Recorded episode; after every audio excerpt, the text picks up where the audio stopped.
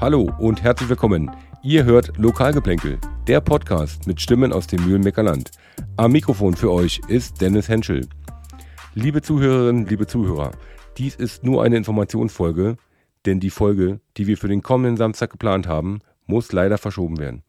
Patrick und ich sind im Urlaub. Patrick ist im Riesengebirge in Tschechien und ich im kleinen Walsertal in Österreich.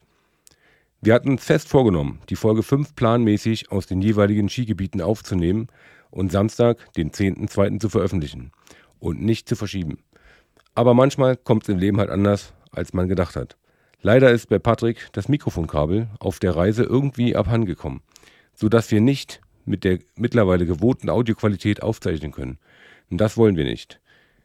Daher werden wir am Montag aufzeichnen und die Folge 5 am Dienstag, den 13.02. veröffentlichen. Wir hoffen auf euer Verständnis und freuen uns auf euer Reinhören. Tschüss und ciao aus dem Urlaub, sagt Dennis. Und schöne Grüße an Patrick ins Riesengebirge.